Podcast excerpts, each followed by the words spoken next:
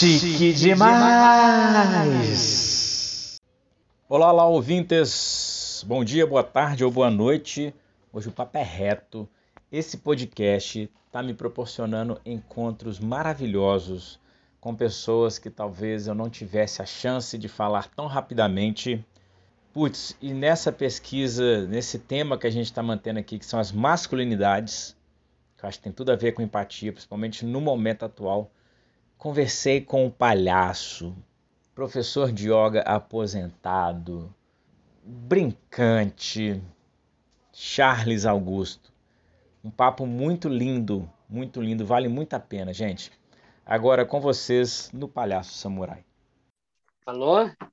Olá, Charles. E aí, Fabrício? Beleza? Beleza. Bom, boa noite. Boa noite. É, e aí, como é que tá aí? Rapaz, que loucura, que loucura. conseguiu, resolver, conseguiu resolver aquele lance do projeto que você me falou? Da, da semana passada? Isso. Sim, resolvi, mas é assim, né? É, Entendi. Não fecha uma janela, abre outra, né? Imagina. É uma doideira. E aí a gente ainda tá respeitando bem o isolamento, então eu, minha esposa, meu filho, fica uma loucura aqui. Eles estão aqui do lado. Entendi, entendi. É, deixa eu localizar pessoal, até localizar para você. Eu já falei, eu sou palhaço, sou praticante de Aikido, é, mas palhaço antes, comecei o palhaço antes de ter começado Aikido. E quando eu comecei Aikido, eu vi várias relações com a palhaçaria, sabe? E aí esperei um tempo, assim, passei um tempo, falei, ah, deixa eu entender mais Aikido.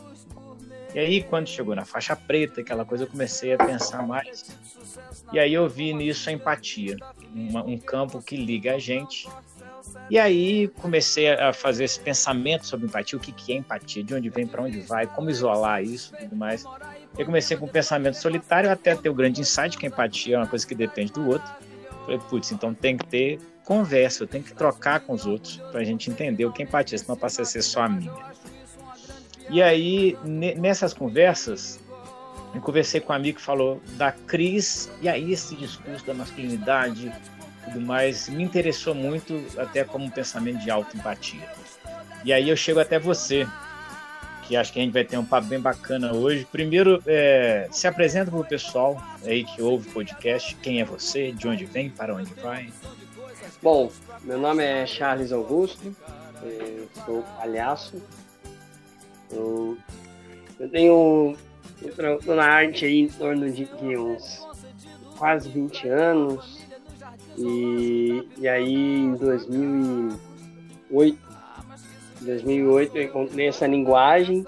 Até então eu achava o palhaço uma arte menor, assim, sabe? Essa coisa do, do povo do teatro, assim, acho que ah, é uma, uma coisa, né? Tipo, sei lá, uma arte menor. E Sim, sim. até que eu descobri como é que é essa arte, né? Que arte é essa. E aí eu fiz esse mergulho. E aí tô aí, né? Pesquisando, estudando, né? Tem uns espetáculos na roda. E aí Uhum. também levo para outras plataformas, né? Agora com a pandemia ainda acelerou mais ainda essa questão de estar na com vídeo, né? Do audiovisual. Essa E- virtualização. É, né? Daí. E aí, além da palhaçaria, eu sou um curioso, né? Sou um aprendiz, assim, um eterno aprendiz, né? Então, Entendi. é, eu treinei muito a capacidade de observar, de aprender. E aí isso me ajudou em outras coisas também. E o palhaço me ajudou nisso, né? Palhaçaria me ajudou nisso. Sou pai, né? Tenho um bebezinho de um ano e meio, da Valentim. Sou esposo também, sou filho, sou irmão. Tudo. sou várias coisas, né? E sou professor de yoga aposentado também. Ah, Entendi. Além disso, né, também tem essa história. Eu tenho uma formação teatral, mas hoje eu me localizo muito no, no circo também. Eu fico entre o circo, o teatro e as brincadeiras populares, né? Aqui em Santa Entendi. Catarina, no litoral catarinense, a gente tem o boi de mamão, Ah, maravilha. Não, agora vai, agora vai, Fabrício. É, se, senão a gente vai indo até dar certo também, ou não. não. Vamos ver. Isso aí. Esse mundo Bom é você... Ainda bem que não é ao vivo, né? Você vai poder editar depois. É melhor, melhor, é melhor. Mas tem umas, tem umas coisas tão legais assim que eu tenho ido também pelo momento presente, sabe? E acho que uhum. acontece é o que tem que acontecer no papo. E às vezes, assim, eu, na edição eu sou muito generoso com isso, sabe? É, você tocou no assunto. Aí o que que rola? Se em algum momento você, você quiser me perguntar alguma coisa, fica livre, livre liberado, Beleza. que é troca. Aí, você Beleza. tocou no que acho que era legal a gente começar, que eu tenho muita gente que é palhaço que ouve também, sabe? O podcast. Porque eu, eu também tive assim a mesma percepção que você eu venho do teatro, né, das artes plásticas do teatro, e aí eu caí naquela crise de ator dramático, ator cômico. Sempre tive mais jeito com a, com a comédia, mas não queria ser engraçado. E aí, a hora que pintou o palhaço na minha vida, eu não queria aceitar de jeito nenhum, exatamente por isso, sabe? Ah, porque é uma arte menor. Por que, que a gente vai para essa onda da arte menor? Vamos tentar desnudar isso aí.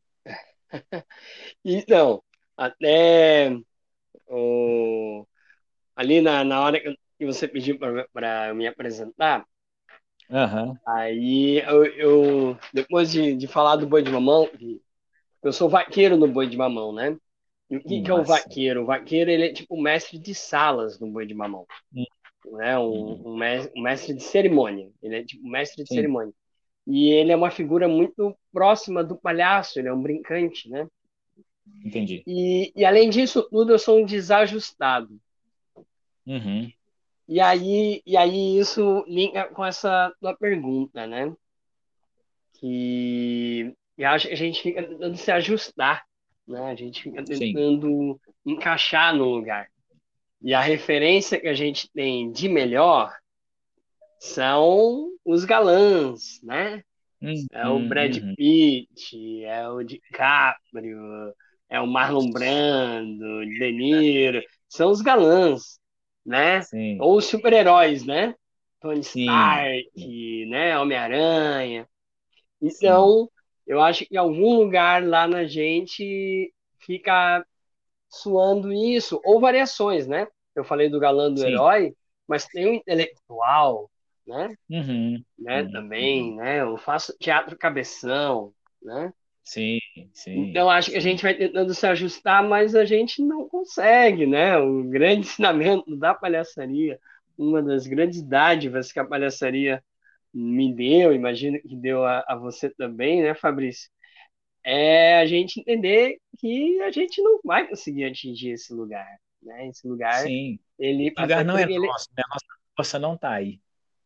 É, e nenhum ser humano consegue, né? Não existe você perde sempre, você vai perder. Mesmo que você seja o cara mais rico do mundo, ou ainda hum, é,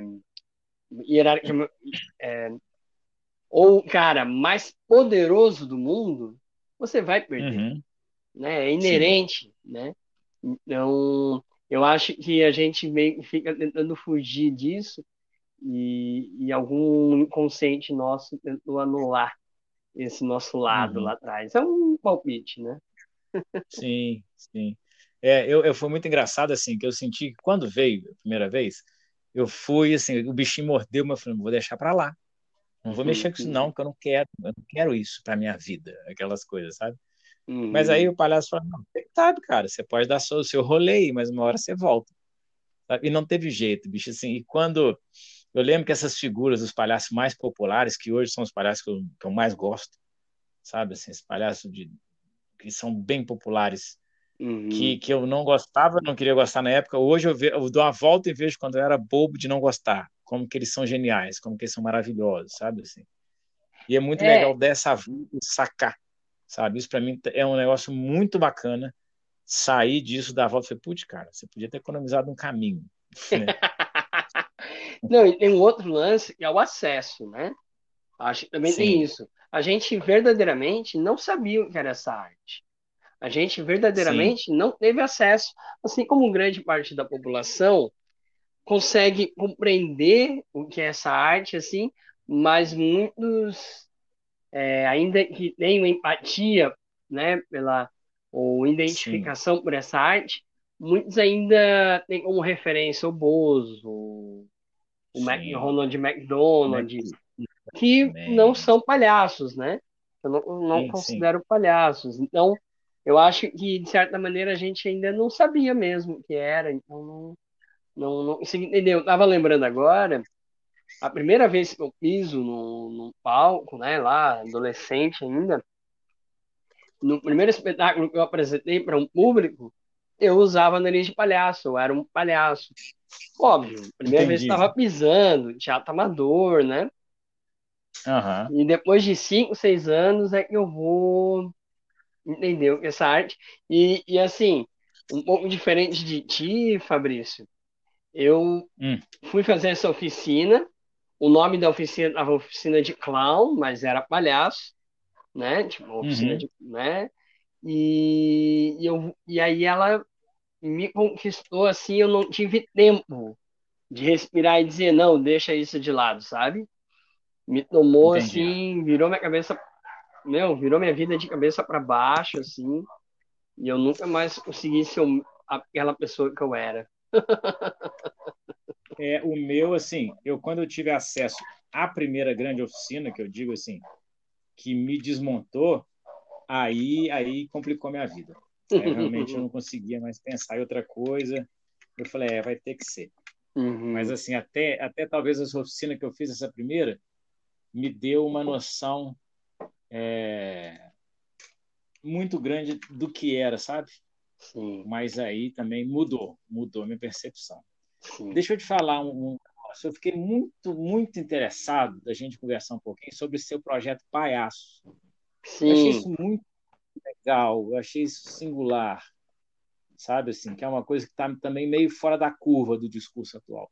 Fala para a gente disso aí, que eu já vi uns vídeos, né? Mas talvez que o povo aqui só tem acesso ao áudio. O que, que é, de onde que veio, qual que foi o insight, como, o que, que é o Projeto Palhaços? Então, é... bom, o projeto trata-se de uma série de entrevistas com pais palhaços, né? Então a gente brinca Sim. com essa coisa do palhaço. E, e, é claro, em algumas entrevistas a gente abriu mão de, de ser palhaço, palhaço, mas é porque tipo, era um psicólogo que estuda muito a questão da masculinidade, ou chamei um brincante de boi de mamão. Ou seja, eram pessoas que não, não, não estão muito longe do universo do palhaço. Assim né? Então, e, e, a provocação é porque a gente está num momento novo, né? Você entrevistou a Cris, a Maíra, né? E, e a gente está num momento de repensar o, o, que é o homem e o que é ser pai, né? Então, e eu, eu tenho grandes amigos, assim, palhaços, né? E inclusive um deles é o Igor Santana, de Salvador. E o Igor Santana, por, por um, é, Igor Santana, além de pai e palhaço, é educador, né? Ele estuda a fundo a pedagogia, uma pedagogia mais libertária. Então, assim, trocando ideia com esse pessoal, a gente começou a dar esse griminho, assim, né? De, de, de, do quanto a palhaçaria ajuda no ser pai e o quanto a paternidade ajuda no ser palhaço, né?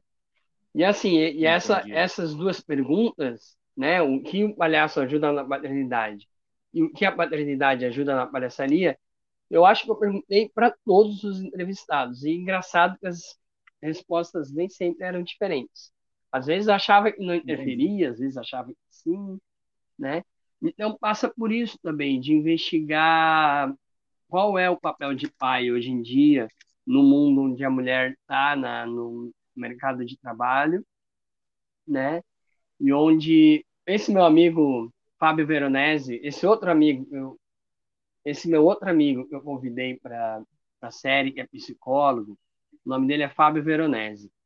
E ele é um grande estudioso da, das masculinidades E, e a gente tem papos longos, assim, e um deles a gente teve um insight, que é assim, a revolução das mulheres se dá no campo social, né? Elas, ela é, ocupar cargos de liderança e por aí vai, equalidade no, nos salários, enfim.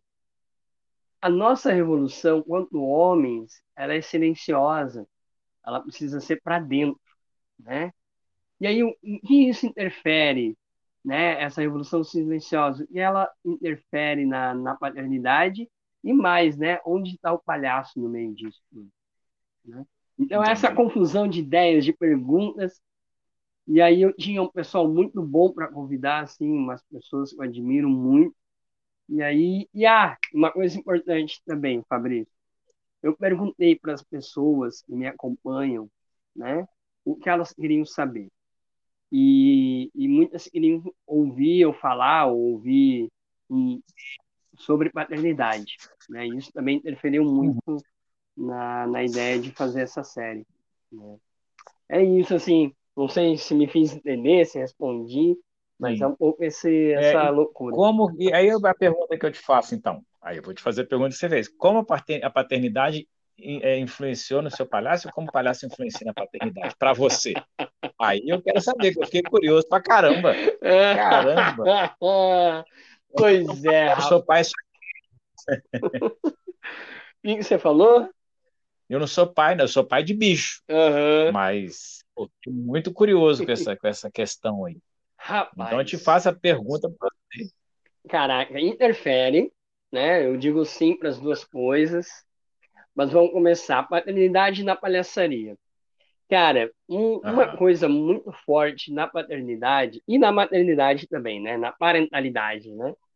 É que Sim. você não tem dúvida, entendeu? É tudo ali, é momento presente. O, o, o bebê tá com fome, não tem dúvida, é dar comida, entendeu? Se ele tá cagado. É conversa, né? É, é aquilo ali, não tem idealização. É, assim, Entendi. na questão prática, não tem idealização. Claro que nós temos idealizações de maternidade e maternidade, mas ali no, no, no âmbito prático, não tem. Você tem que fazer a ação. Isso é muito forte na palhaçaria, né? Outra coisa da paternidade, uhum. cara, é uma revolução para o homem, sabe? É, eu acho assim, não acho que seja obrigatório, acho que cada vida tem a sua, o seu caminho, né? Mas acho uhum. que a, aquele a, a, que acontece isso é, mergulha numa profunda, numa mergulha numa transformação muito profunda, sabe? E dentro disso Entendi. também está a sensibilidade. Então, assim, ó, não tem coisa mais terna, cara, que você botar um bebê para dormir. Sabe? É, um, é uma coisa tão cheia de ternura, cara. Tão cheia de ternura. Tem vezes que eu tirei meu filho do banho, ele já veio pro meu colo meio que dormindo e já dormiu e eu nem tinha terminado de secar ele. Então, aquela vida, Entendi.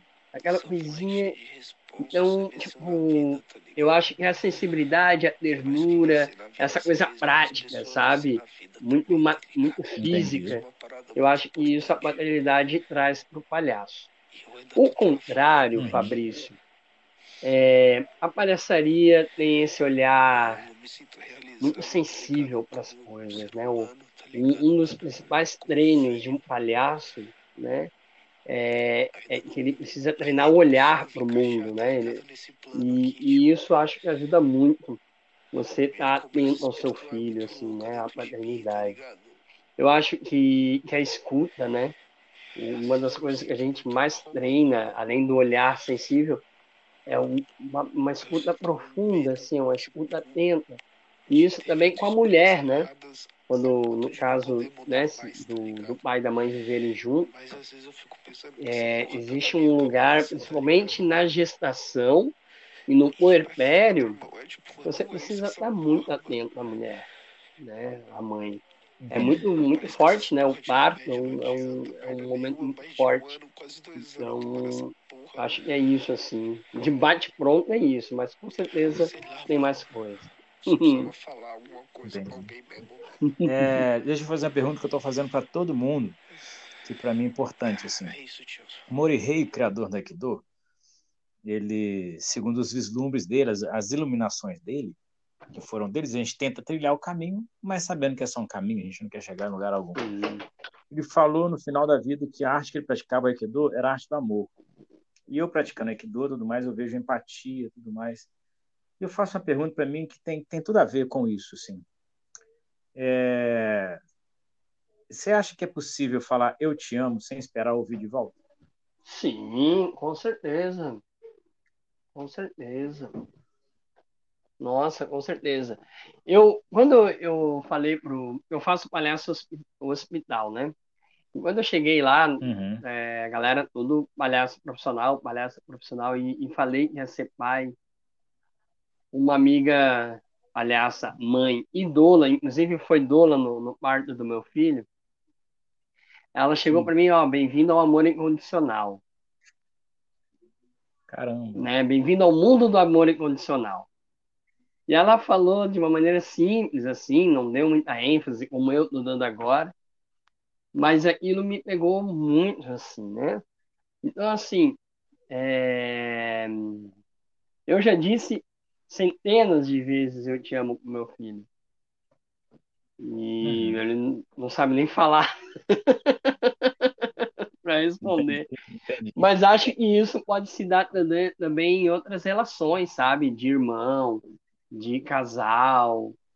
É, eu acho que sim, é possível, sim.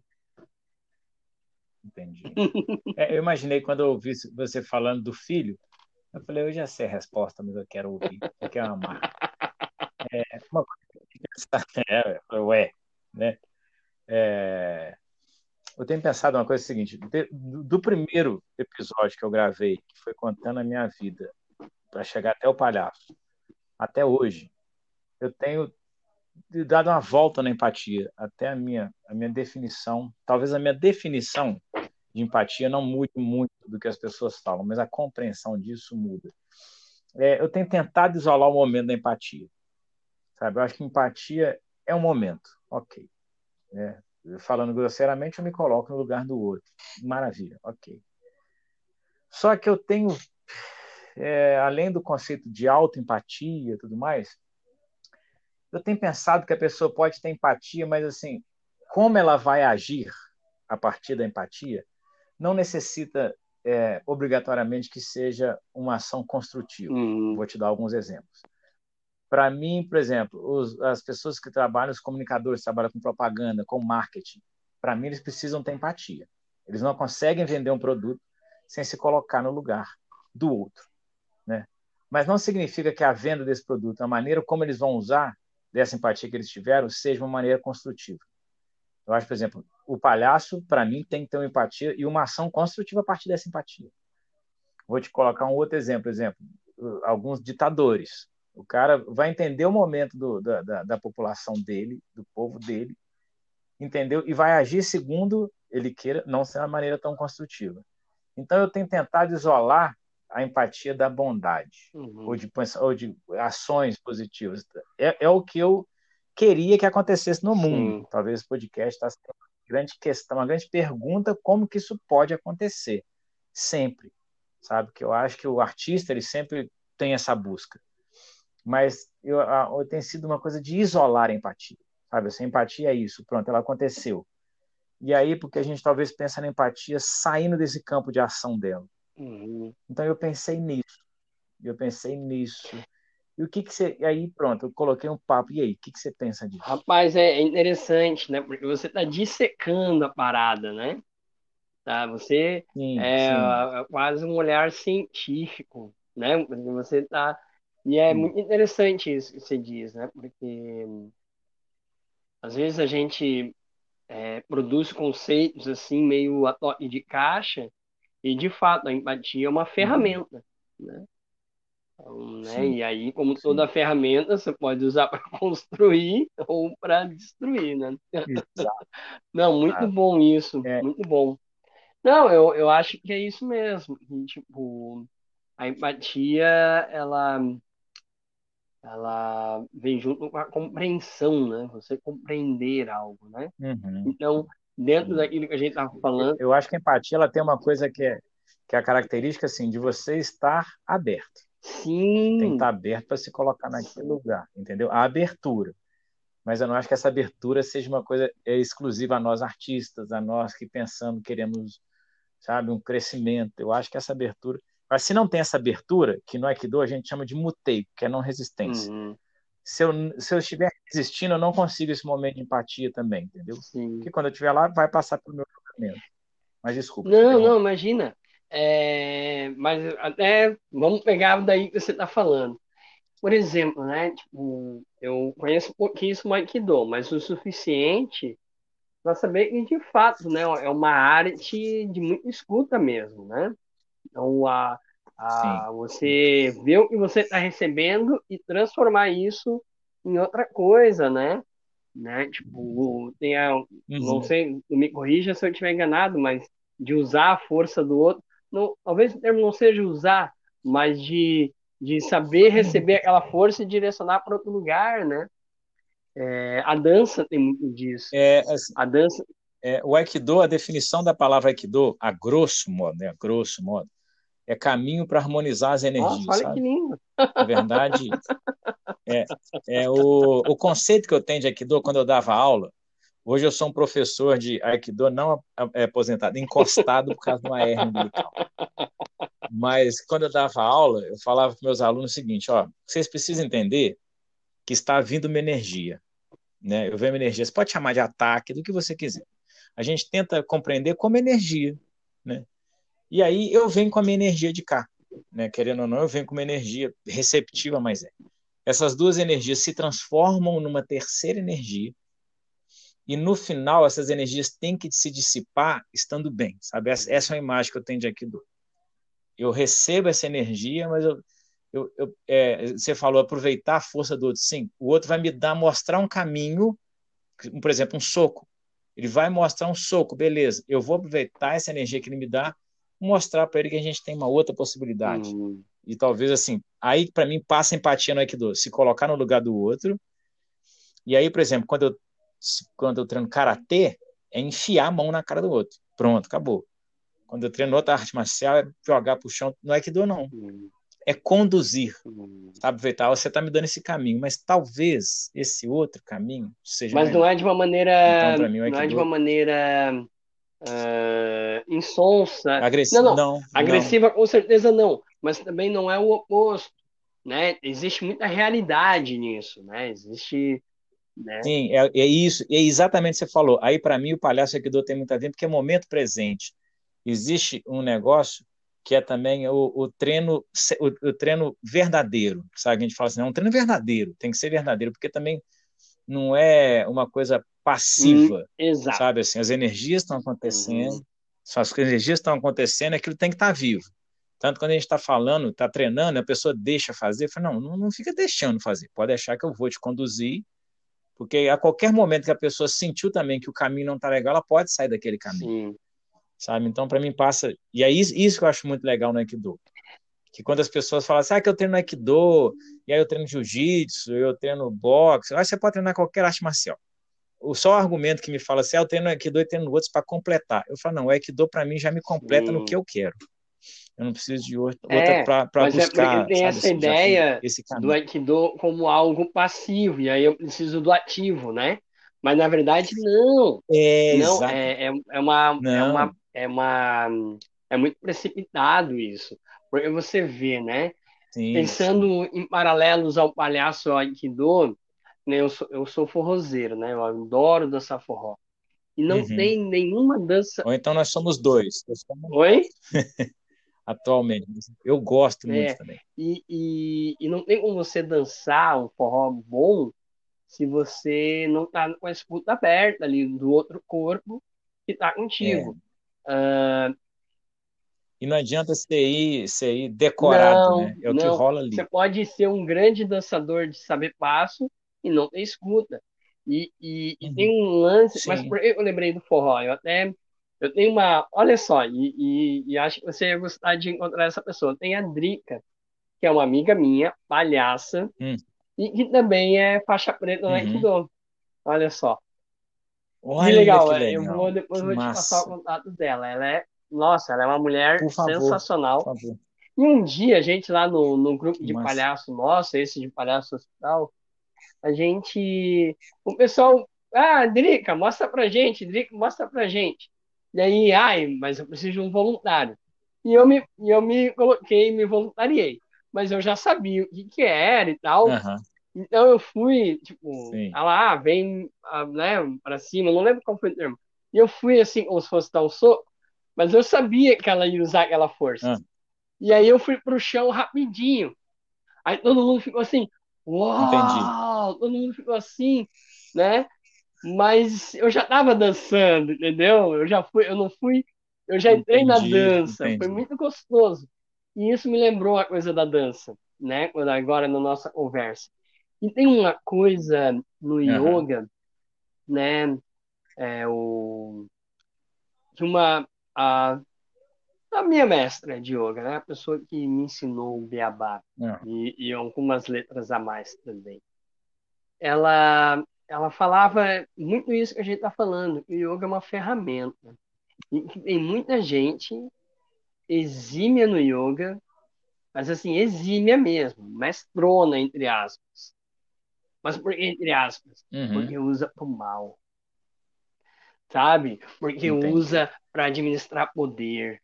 Né? Por isso que é mestre de aspas, uhum. porque eu acho que realmente a maestria é como lá no Kung Fu Panda. Você assistiu Kung Fu Panda?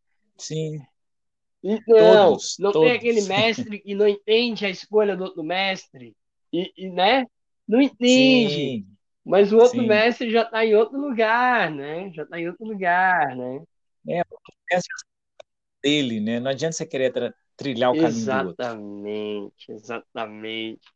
Né? Então é isso, né? É muito interessante essa visão da eu, eu particularmente não tinha pensado com tanto refinamento essa questão de que a empatia uhum. ela não é só uma coisa boa, ela é uma coisa que pode Sim. ser ruim porque é uma ferramenta, né? Então, é uma uhum. compreensão, né? E, e isso que você fala do Aikido, né? De você observar, o palhaço tem de observar, aumenta a compreensão das coisas, logo aumenta a empatia, né? Sim. É, essa coisa do, da escolha, eu faço muito. É, o método que a gente prefere do Aikido é sempre mostrar. A gente fala, ó, você pode ir pelo desequilíbrio ou pela dor. É, são duas maneiras da pessoa entender a técnica. E também, quando a gente mostra, a gente mostra a técnica leve, vai chegando lá para frente, a gente mostra também como ela pode ser destrutiva. E a gente deixa a pessoa escolher. A gente acredita que os, que os 14 lemas vão mudar, que toda que todo a meditação que a gente faz antes, mas é porque tem uma imagem, tem um, um eu, não, eu não sei falar isso em japonês, mas assim, quando pergunta para alguns mestres assim, por que que você faz Aikido? Ele responde assim, é, para domar, para controlar os sete espíritos maus que o dragão vigia no Vale das Sombras. Porque a gente fala que a gente faz Aikido para fortalecer um dragão e esse dragão não deixa os sete espíritos maus sair do vale. Que aí esses sete pode ser sete pecados capitais, outros dez. Velho. Então a gente treina o Aikido para fortalecer esse dragão. Né? Entendeu? E a hora que quiser sair, esse dragão entra e dá-lhe uma porrada. Você Cara, fica aqui sua. Então é isso, é, é espírito. É louco, porque é a, é a mitologia mundial, né? Tipo, a, a, uma das mitologias Sim. que mais nos influenciou no mundo ocidental, né? É a grega, né? Sim. E isso que você diz, nada Sim. mais é do que a Hidra de Hércules, né? Que ele vai lá, Sim. corta a cabeça e cresce mais cabeça, corta. E, e olha, não, agora olha, olha, cara, tô até arrepiado aqui, Fabrício. Olha que pira. Como é que o Hércules destrói a Hydra? Você lembra? Não sei se você lembra. Ele destrói com a ajuda de um amigo. Ele precisa de outro para acabar sim. com a Hydra. E aí ele corta uma cabeça da Hydra, o amigo dele cauteriza para não crescer outra cabeça. Só que vai além, né? Sim. Depois que destrói, eles enterram e ele deixa outra pessoa vigiando para sempre, para toda a eternidade. Ou seja, é esse, eu, perdão, esqueci o termo exato, mas são esses sete. Qual é o termo exato? Sete São espíritos sete maus. espíritos maus. Sete espíritos maus. Você não, você não destrói ele para sempre. Você tem que destruir e vigiar. Não. Tá. Né? É. É isso que faz, é o dragão, né? Quanto mais você fortalece o dragão, os espíritos ah. vão tentar sair. Mas o seu dragão tá ali vigiando. Se você fraqueja no treino, o seu dragão fica fraco, aí você vai querer machucar pessoas, vai querer usar Aikido para agredir as pessoas e tudo mais. Então a gente sempre acredita que seu dragão vai estar tá forte, sabe? Nossa, é muito bacana. Profundo, eu cara. Nossa, eu adoro, eu sou um amante da mitologia. Isso eu esqueci de falar na minha apresentação lá atrás. Porque a gente tem um pouco isso. Massa. Às vezes a gente se apresenta só pela performance, né? Ah, eu sou palhaço. Ah, eu sou isso. Mas a gente tem várias outras coisas que não é o trabalho, né? Por exemplo, eu sou um Sim. amante da etimologia e da mitologia. Eu adoro isso. Adoro, adoro, adoro, adoro. Só que como não é o meu trabalho, isso nem pouca gente sabe. Muita gente nem sabe. Pessoas próximas de mim não sabem. E, a, e aí eu até queria deixar pra galera uma referência que eu adoro, que é do Joseph Campbell, O Poder do Mito.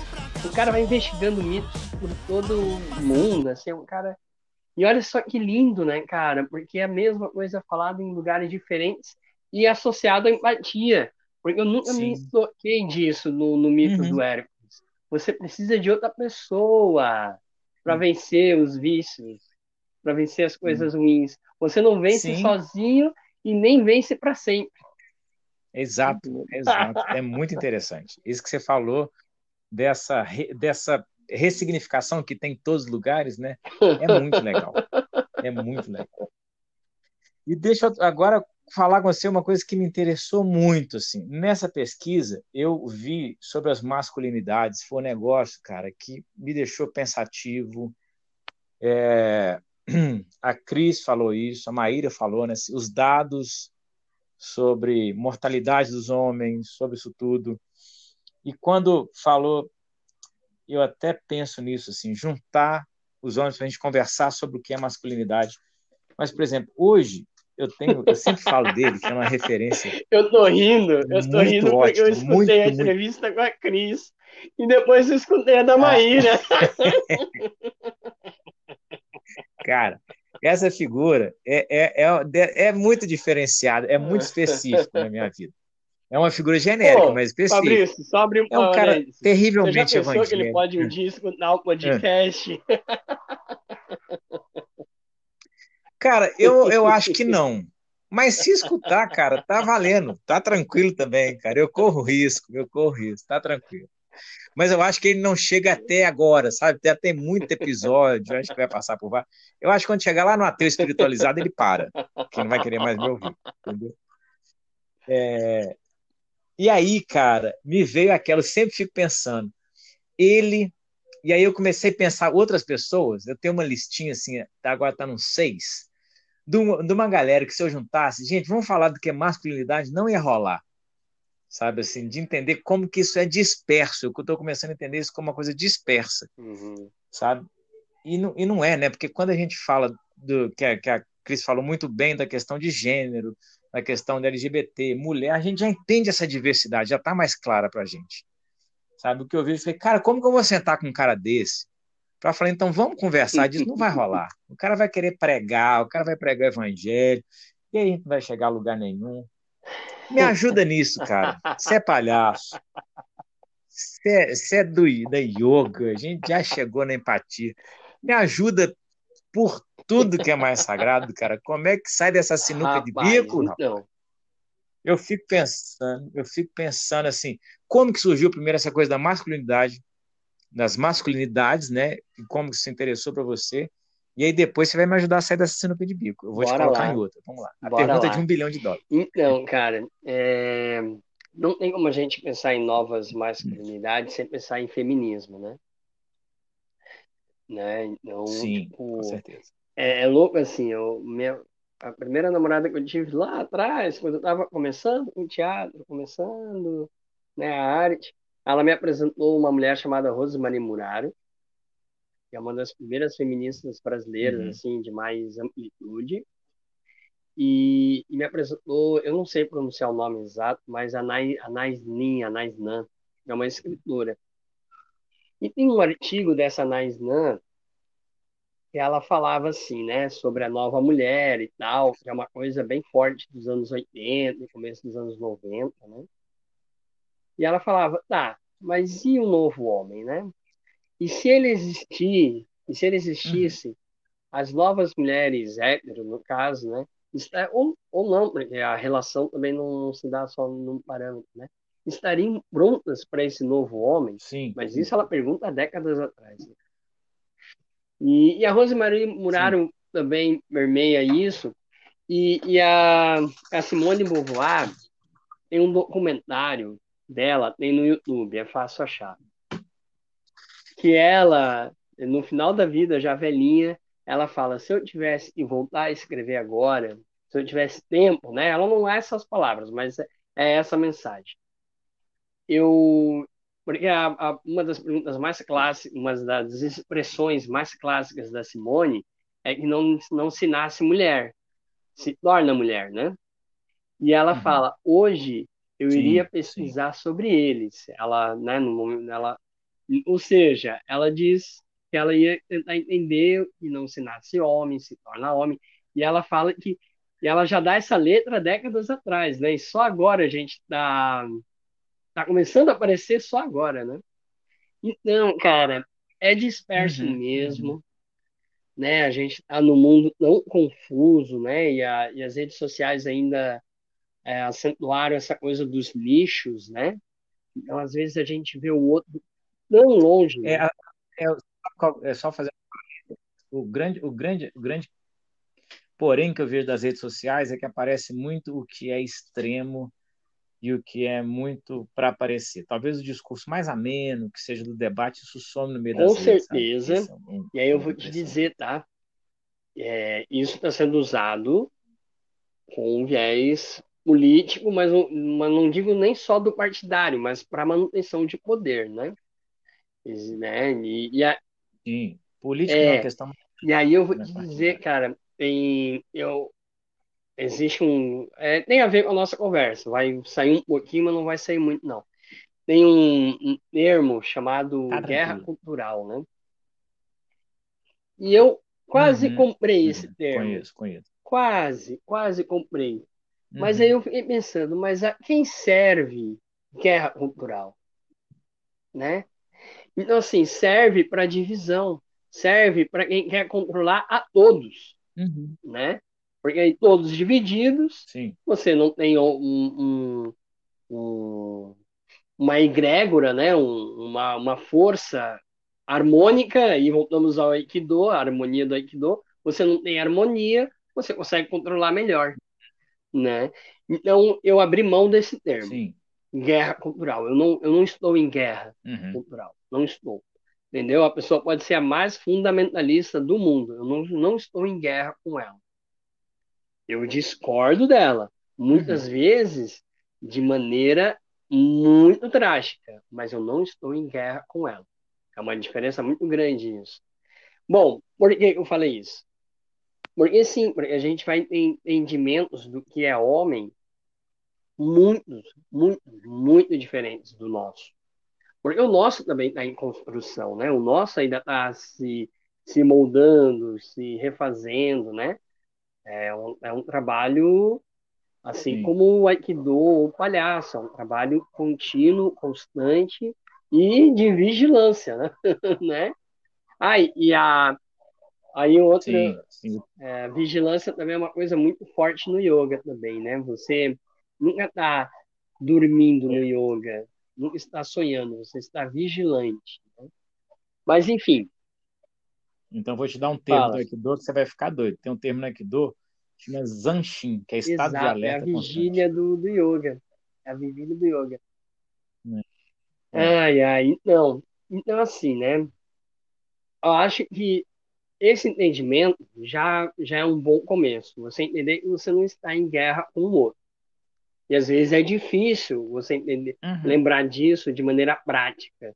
Porque às vezes o outro é, traz coisas muito cruéis, assim, muito más mesmo, sabe? E aí a gente já cai um pouco na, na, no maniqueísmo, mas né? Tipo, você achar que a pessoa não tem liberdade de ser quem é, para mim já é uma coisa. Tipo, não, cada um é o que é, entendeu? Não uhum. importa a orientação, não importa o gênero, não importa a raça, não importa. Né? A gente precisa respeitar as liberdades. Então, assim, é difícil, mas acho que o primeiro passo é esse, não estar em guerra. Aí a gente vai, volta uhum. lá para o Aikido e para o palhaço. Muito escuta, né? E a escuta, às vezes, não é só no que se fala, é no que não se fala, né? Então, a... e aí tem uma uhum. questão também de entender esse mundo, entender que o grupo, e aí o grupo são 8 bilhões de pessoas, mas às vezes é 100 mil, às vezes 50, às vezes 10 mil, uhum. Às vezes 6 ou 7, eles o, tem uma velocidade e não é necessariamente a nossa, né? Então a gente vai lidando com essa velocidade. Exato. Então, às vezes, o neguinho vai morrer achando que ele tem que ser o primeiro lugar, que ele tem que ser o provedor, que ele tem que ser o mais forte, que ele tem que ser o faixa dourada preta do jiu-jitsu, né? E, e, ele tem que comer todas Sim. as mulheres que ele vê, entendeu? Ele vai morrer achando isso. Sim. Mas aí vem a esperança das novas gerações. Uhum. E a gente, mesmo assim, pode trocar uma ideia com ele. Talvez ele não escute de cara, né? Você já... Agora, minha pergunta, né? Pra, é... Agora, minha pergunta, Fabrício. Hum. Você já conversou com um colega, uma colega sua da oitava série hoje em dia? Já, já, já. Eu tive uns ah, encontros ah, muito então. bons. E aí, é, você ou, quer saber do ou, que, que, a gente assim, conversa? Foi muito drástico assim a diferença? Ou vocês estavam concatenados, vocês estavam em harmonia? Como é que foi? Então, engraçado. Com alguns, engraçado não, né, na realidade. Com alguns tinha realmente um universo de diferença, sabe? Com outros não, assim, é, não falo os que acho que teve uma empatia ou uma simpatia, acho que até os dois, é quando a, a pessoa tinha encontrado hum. o caminho dela. E a gente estava conversando como cada caminho Sim. é legal, sabe? É, por exemplo, eu tenho. Hoje eu sou um ateu. Eu falo que eu sou um ateu espiritualizado para a pessoa não colocar um título na cabeça. Tá? Ser ateu espiritualizado que aí não tem um chifre, não tem um chifre de chofre, é toda essa história. Que acho que resume todo. É, quando eu falo com essas pessoas, por exemplo, os papos mais legais que eu tive, eu sou, eu sou um ateu e a pessoa, por exemplo, é evangélica. De cara a gente teria um atrito, mas ela entende o caminho dela, eu entendo o meu caminho, e a gente consegue conversar sabendo que estamos nesse caminho e o, o, caminho que eu tenho não é um problema para ela, o caminho que ela tem não é um problema para o meu. Nesse, nessas situações, os papos foram muito construtivos. Agora, tem outro em que não rola. E aí eu tive a oportunidade de falar com mais de uma pessoa nisso, sabe? E é muito legal que aí me fez entender caminhos. Por exemplo, um dia desse eu gravei um episódio de podcast que foi o ateu espiritualizado.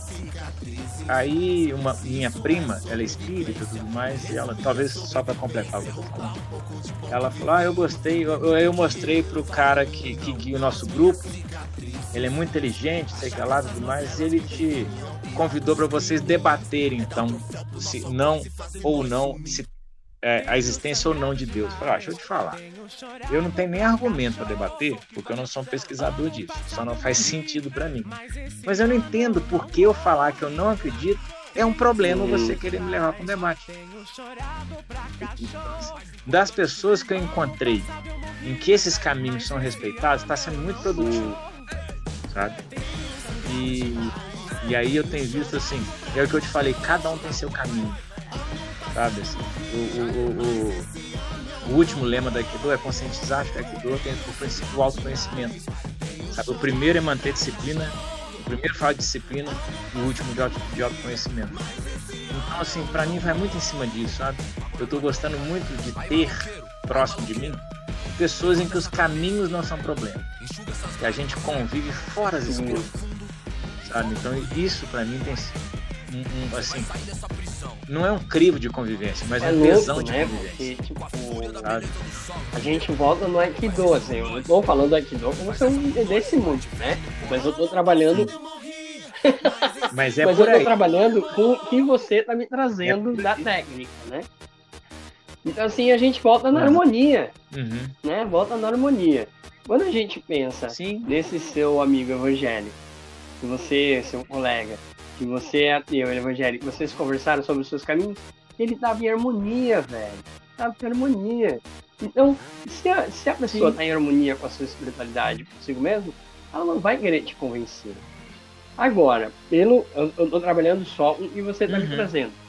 O rapaz lá do espiritismo já não tá tanto, né? Porque ele já tá querendo te colonizar. Sim. É porque a gente tem que debater, né? A gente- Um convencer o Não, outro, precisa e- colocar os E argumentos. tem esse lugar O da tá colonização intelectual, né? Eu preciso, e- e- eu preciso expandir o meu pensamento pelo mundo. Calma, talvez não. Sim. É. Você sabe que eu tenho sentido assim, quando os caminhos não são problema, quando eu convivo e os caminhos. Quando eu falo caminho, eu gosto muito mais de caminho do que vida, cultura, porque caminho envolve tudo, sabe? Desde o dia que você nasceu até hoje. Quando os caminhos não são problema, para mim a gente está falando de amor. Amor no sentido mais amplo, sabe? Um amor, um amor que eu acho que está faltando na humanidade, sabe assim?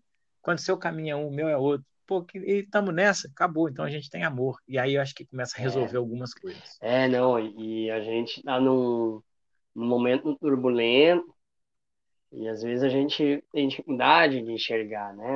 Assim, uma solução. Não que haja uma Sim. solução, né? Eu acho que há zilhões de soluções, micro soluções, né? Né? Não, não acho que, sei lá, Sim. óbvio que eu quero que mude o presidente, mas não acho que seja só mudar e resolver, entendeu? Óbvio que não, né? É, é porque senão a gente está talvez levantando. Ah, eu acho que Uhum. simplifica muito a ideia, sabe? É, porque Acho tem isso, né? mais, mais. Mas agora eu quero a pergunta, eu Eita! quero a pergunta de um milhão de dólares. Como que eu resolvo Então. com o meu cara lá? Como que eu sento com ele? Então, eu acho que a gente estava caminhando para ele. Eu acho Se que ele ir embora ou me mandar embora. Porque assim, né? Esses dias eu Aham. fui censurado no YouTube. Até foi, foi aquele dia que a gente. É. Você me e, falou. e era um conteúdo político, assim, né? E, e foi colocado como, Uhum. como impróprio para crianças, agressivo para crianças, mas não tinha nada. E, e o conteúdo nem era infantil, né? Ai, E aí, conversando Entendi. com os amigos desse mesmo grupo de palhaço, a Uhum. gente é uma família, né? Assim, vê que já é a terceira vez que aparece o mesmo grupo de palhaço no hospital. E ele, a gente conversou, eles foram super solidários comigo, assim, foi maravilhoso. E no final um deles falou: "Ah, quando é que a gente começa a revolução?" E aí, e aí eu respondi, talvez não seja quando, mas como, né? E para mim, e, e aí essa e aí, tipo, não, talvez não haja uma revolução, mas várias pequenas revoluções, né? Então, talvez uma, uma maneira é a gente encarar esse outro, né? Como uma é, com muito respeito, acima de tudo, pelo caminho dessa pessoa, né? Porque provavelmente esse caminho também está cheio de dor, né? Pensar assim, pensando no Aikido, o que gera desarmonia, Sim. né? Aí eu, eu- eu- antes de continuar a minha reflexão, Uhum. eu quero, eu quero te perguntar. Dentro do, do Aikido, você busca harmonia. Uhum. E dentro do entendimento do Aikido, o que Sim. que gera desarmonia? Premeditação. Uhum. Quando eu já penso o que eu vou fazer sem entender o que o outro vai me oferecer. Num- Numa técnica, por exemplo, eu quero fazer um Iriminage, o cara me faz um ataque e não dá, eu desarmonizei, não rolou. Aí você pode jogar isso quando eu premedito, quando eu já quero, quando eu já estou Tudo a ver pronto. com palhaço, Isso né. Fabrício? Tudo a ver com palhaço. Ver. Assim, tudo que eu vou te falar Uhum. vai sair dessa raiz que eu te falei. E você, fez uma pergunta engraçada que eu fiquei pensando esses dias. Eu fiquei pensando, cara, o que, que, que dá desarmonia? Eu falei, putz, é isso. Para mim é isso, é premeditar. É eu Uhum. querer impor a minha vontade. É, eu acho assim, acima isso. de tudo, a conversa Entendeu? com um caboclo desse tem que ser harmônica, nesse sentido do Aikido e do palhaço mesmo, sabe? Hum. Né? Ah, e talvez Uhum. nem seja uma conversa, mas várias pequenas conversas, né? É, Mas assim, eu não conheço o caboclo, Sim. né? Não sei quem é, mas eu tô pensando de maneira geral, né? Tô tentando botar ele num lugar médio, assim, né? Sim, sim. Num lugar. Dentro do que você tá me dando dele, eu tô fazendo é. uma média, assim, do não. que seria, né? Concordo plenamente, eu concordo plenamente com o que você está falando. É, né? Agora desdobrar tenho, como achar um caminho. Né, por exemplo, estou aqui falando, mas eu tenho uma grande incógnita na minha vida, né? Eu tenho pessoas que eu amo muito, muito próximas, que votaram no, atual presidente e que ainda o defendem. Tamo junto nessa, cara. Tamo junto, que eu tô Rapaz, passando pelo mesmo conflito. É muito difícil mesmo conflito. entender isso. Mas então, como é que eu vou para uma conversa com essa pessoa se eu é, não consigo eu... entender isso? Ou então, essa conversa, antes de ser uma conversa de, de expor ideias, eu primeiro preciso entender essa pessoa. Né? Assim, partindo do, partindo do uhum. princípio do, do Aikido, é. da palhaçaria, né? Do que você está me falando. Então, primeiro eu preciso ver o que ela me traz, né? E às vezes eu olho para essas pessoas que eu amo eu não consigo entender por que elas me trazem isso, sabe? É engraçado, eu, passei pela mesma situação, assim, quando rolou, tirei todo mundo das minhas redes, lá, lá, aquela coisa. Mas depois eu me arrependi, sabe por quê? Uhum. Eu falei, putz, cara, eu gosto dessa pessoa. Eu amo essa pessoa. E aí eu tenho que pensar se eu vou tirar esse sentimento por causa disso, sabe? Ou eu vou voltar, sentar e conversar. Falei, então, não é o que acontece, não. Vamos falar sobre. Vamos conversar sem amarras. Eu estou tendo conversas muito construtivas Não, né? e... é, nesse quesito. Sabe? Conversas abertas com pessoas que votaram e a gente conversa então, de boa, sem julgar um Para masculinidades, o bom é que assim, tá todo mundo focado uhum. na questão da, das mulheres. Esse é o lado que é mais tranquilo para uma conversa sobre masculinidades. Tá todo, todo mundo tão focado na, na questão uhum. de gênero pelo viés feminino que talvez conversar uhum. sobre masculinidades hoje em dia com alguém que pensa diferente seja talvez, né, seja mais fácil do que conversar sobre sobre a questão feminina de gênero, sabe? Porque como está tão em voga, então as oposições estão muito inflamadas, né? E talvez você chegar, por exemplo, homem chora, Sim. homem não chora, talvez por pequenos temas, pequenas reflexões, né? Mas eu acho que esse olhar do Aikido ele é essencial. Sim, você tentar sim. olhar o outro, né? E, e com o que ele te traz, você só somente com o que ele te traz, você responder. Então, é é isso, né? Eu, eu acho que é esse o caminho. Uhum. E é revoluções por minuto, né? RPM. Revoluções por minuto, não existe. É o que você falou, quando você é... falou de não é quando, não existe a... eu... como. Isso. Porque Olha é só, momento... voltamos a Rosemary Muraro, que eu falei lá atrás. A Rosemary Muraro, num, num dos livros dela, ela discorre sobre as revoluções que teve no mundo. Ela fala sobre a Revolução Cristã, que os cristãos lá uhum. no começo não eram os cristãos de hoje, eles eram altamente revolucionários, né? Iriam, tinham um envolvimento político, né? Eles eram pessoas muito fodas né? E, e aí ela, como a Rosemary é, é, é de esquerda, ela fala sobre a revolução. Ah, foda-se também, né? Tipo, ela é uma pensadora. Então, assim, ela fala lá atrás do, da revolução dos cristãos, Sim. né? Fala também depois dos, da revolução é, comunista no começo do século XX e também tinha, né, tinha aqueles o, eu esqueci o nome do termo, mas havia experiências comunitárias muito fortes no começo da Rússia, come, na Rússia do começo do século XX, né? E, Sim.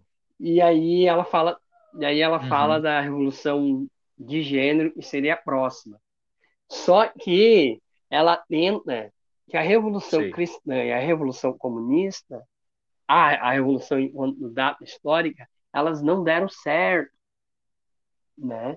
Porque foi tratorado toda a essência do começo, né? Você vê o que é o cristianismo hoje, o que são as igrejas hoje, né? E aí tem toda a questão da eu eu não eu. Eu olho muito, eu não tenho o discurso comum sobre a Revolução Soviética, né? Tem um discurso muito comum de crítica. Eu tenho crítica, mas não é da mesma maneira, né? Né? Uhum. Tem um lugar comum, né? Querendo destruir tá tudo que teve lá. E não, teve muita coisa boa, né? Então, assim, e ela tenta para isso. Então, assim, eu realmente eu não acredito na revolução. Eu acredito nas pequenas revoluções. Na, na, voltando para a nossa boa cultura nos 80, no nosso RPM, nas nossas revoluções por minuto. Eu acredito nessa conversa com o dono do pet shop, sabe? Eu acredito. Eu acredito nessa. Eu vou falar. Eu vou falar. Se eu for, for mandado não, embora, eu te mando um zap. Uma conversa, é que tá. Não existe a conversa. Existe. Oi, tudo bem? Vai. Tá, eu vou tentar falar em qual conversa que ele vai mandar embora. Vai com não, calma, vai com calma. Você vai. Ô, Charles, foi na sexta. Mas pelo menos chegamos na sexta, né? Eu vou te fazer uma pergunta agora, que é a pergunta que eu falo para a gente encaminhar para o final. E sabendo da responsabilidade que a gente chegou sobre empatia. A gente chegou num ponto legal de empatia como ferramenta. É, se você pudesse, é uma, é, uma, é uma suposição, uma fantasia, uma brincadeira. Se você pudesse pegar um caminhão de empatia, um navio de empatia, o quanto você quisesse de empatia, e jogar num lugar, ou num, num povo, aonde, aonde seria que você, Charles, hoje despejaria ah, empatia? Não tá. vale no mundo. Aí é que está. Eu não posso botar essa ferramenta aí sem saber o que vão fazer com ela. É assim, assim. Assim no jogo, né? Assim, no jogo. Essa ferramenta. Vai. Pode ser que as coisas Oi? podem piorar. Exatamente. Mas pode ser que as coisas piorem se a pessoa. uma ferramenta, né? que com uma faca pode fazer o bem, pode, é, ou pode fazer o mal. É. Então, assim, se essa empatia já vem acoplada nela, o respeito ao outro, né, o amor, é, né, a, é, liberdade, né, todos esses conceitos, aí eu posso pensar em despejar. Se ela já vem com isso, então, vai, ser, vai ser usada para harmonia, né, como a gente está falando aí do, eu acho que hoje, assim, de bate pronto, eu despejaria na Caraca, e nas redes sociais. Acho que seria nas redes sociais. Acho que hoje, hoje, hoje seria Maravilha. isso. Lindo. Então você. Teria você que vir, né? empatia que vem com como? É, o martelo, o martelo ele prega, mas ele também derruba, né? E aí, sei lá, né, velho? Maravilha. Charles, cara, foi um prazer grande demais falar com você. Muito bom. Ah. Então falou que ia ter um papo Antes de terminar, Putz, cara, Fabrício abriu muitas pessoas. Mas eu quero dizer, eu, eu vou, eu é. espero que a Cris vai escutar claro. esse podcast. Ela já sabe disso, mas eu amo ela, eu sou fã da Cris, sou fã da Maíra, amo ela também. São duas pessoas, a amo, né? amo ela, a amo também. Isso assim, são pessoas que eu admiro demais. Eu dou graças de ter conhecido em algum momento na minha vida e ainda estar tá em contato, assim, né? Enfim, só para fazer essa referência. Maravilha, cara. Eu te agradeço muito, cara. O papo, putz, foi um papo muito, muito bom. E para essa pesquisa que eu estou fazendo, me enriquece muito. Sabe assim, gratidão, gratidão. Acho que eu comecei com esses papos nessa época de pandemia, e foi um projeto que eu estou sendo muito feliz com Maravilha. ele. Putz, para você, cara, foi muito. Gratidão, gratidão. E agora, cara, deixo aberto para você dar as palavras finais oh, aí. Muito obrigado, muito obrigado, o que quiser. Então, primeiro, te agradecer, né, pelo convite. É, fiquei muito feliz, assim, deu aquele, pô, que legal. Ah, né, e aí depois saber também que foi a indicação da Cris, que é uma pessoa que eu admiro muito. Então, te agradecer em primeiro lugar né? E, e acho que assim, né? É, eu não tenho nada assim de bate pronto, não tem nada muito filosófico para falar assim, né? Mas eu. Eu. Ah, deixa eu. Posso pensar um pouco? Depois você vai editar, né? Ah, maravilha, deixa eu ver. Claro, claro, claro. Se, se o tempo de pensamento também foi interessante, a gente deixa, não tem problema não. Não, beleza. Cara, Deixa eu ver. é, eu acho que amem-se, né? Eu acho que, que o amor é a melhor medida mesmo, né? E, e é, é louco assim, né? Porque né, o, o, a gente tem um entendimento assim do, do amor, né? Como algo sublime mesmo, algo superior, né? Eu, eu não eu não acredito Uhum. Não é que eu não acredito, né? Mas assim, né? Eu não, eu não acredito nem desacredito. Eu sou da, da galera do Pablo Neruda. Não, exi não acredito em bruxas, mas que elas existem, elas existem. Entendi. Então, assim, eu entro em qualquer tempo Pedro. e rezo com toda a verdade que eu posso rezar, que eu consigo rezar naquele momento, sabe? Ao mesmo tempo, entende? Eu, eu, não, eu não Uhum. tô concentrado nisso. Eu acho que se existe Deus, né? E eu morrer e, e, e rolar a parada do alto da compadecida, Uhum. sabe a parada do alto da, da compadecida? Que é mitologia, né? Aquilo ali a gente sim. tá falando sobre o ser humano em si, né? Mas Aham. vamos supor que existisse. Acho que eu ia chegar lá, entendeu? Deus olhasse pra mim, eu ia chamar a Nossa Senhora e ela ia olhar, porra, ele não falava de ti como os outros falam. Pô, olha, esse cara se esforçou tanto, entendeu? Esse cara se esforçou tanto, deixa ele pro céu. E eu acho que Deus não ia, tipo, deixa ele passar, entendeu? Deixa e eu ia passar. passar, eu acho que eu ia passar, entendeu? Agora talvez não, né? Porque eles iam olhar, olha, naquele podcast você foi soberbo. Ali, ali a você foi. Mas a eu gente vai pensar que- um pouquinho. assim, voltando, não esse amor idealizado e tal, mas um amor prático, né? É aquela coisa, então, acho que o amor é exercício, né? O amor é exercício. Então, eu acho que é isso, né? Uhum. Vamos nos amar, né? Vamos nos amar em todos, e assim, num sentido mais fraterno, mais de irmandade, mas também no sentido mais carnal, né? Vamos beijar, vamos abraçar, vamos transar, né? Vamos gozar, né? Gozar de uma maneira nobre, né? O gozo também tem o gozo ruim, né? Mas o, o gozo nobre. Por favor. É isso. E aí eu também, assim, se tu me dá licença, eu queria fazer um merchan, Fabrício. Então, assim, convidar as pessoas. Claro, por favor. Muito obrigado por- pelos seus ouvidos, em primeiro lugar. E aí eu também quero te convidar agora, você que me escuta, a vir conhecer a minha pessoa, o meu trabalho. Né? Eu tenho um canal de YouTube, Charles Augusto, onde tem o Guru Pacacué, onde tem essa série de entrevistas que o Fabrício falou, do, do Palhaços, tem outras sobre palhaçaria. Então chega mais no meu canal de YouTube ou no meu Instagram também, Guto Charles Augusto. E é isso, muito, muito obrigado pela audiência de vocês muito obrigado, Fabrício, pelo convite. Valeu, Charles. Obrigadão, queridão. Boa Valeu, noite, beijão obrigado. pra você e pra família toda aí. Até mais. Acabou! Acabou!